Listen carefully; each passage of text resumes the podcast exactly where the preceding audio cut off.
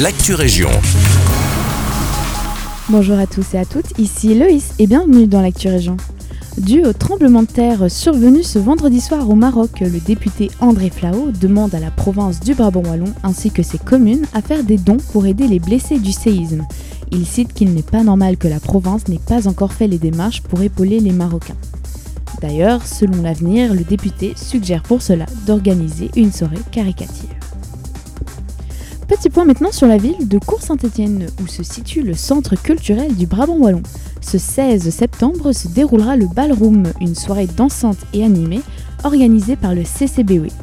Cette année, la thématique du centre est axée sur le temps suspendu et inspirée par des personnages emblématiques tels que Sherlock Holmes, Mad Max ou encore Jules Verne. Des costumes seront également mis à disposition pour qui le souhaite. Selon Sudinfo, ce ballroom souligne le début d'une nouvelle saison culturelle au Centre culturel du Brabant Wallon.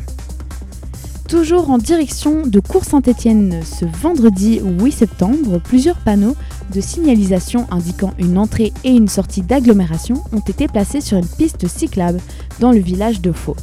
Une décision qui désole nos riverains.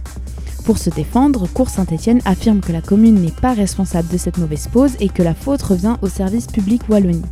Mais contre toute attente, la SPW n'était pas au courant de l'installation des panneaux de signalisation. Elle devait se faire après l'élargissement de la voirie qui aura donc lieu ce mardi 12 septembre.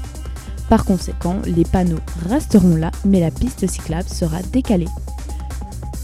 Voilà, merci à tous et à toutes pour votre écoute et à bientôt pour de nouvelles actualités régionales.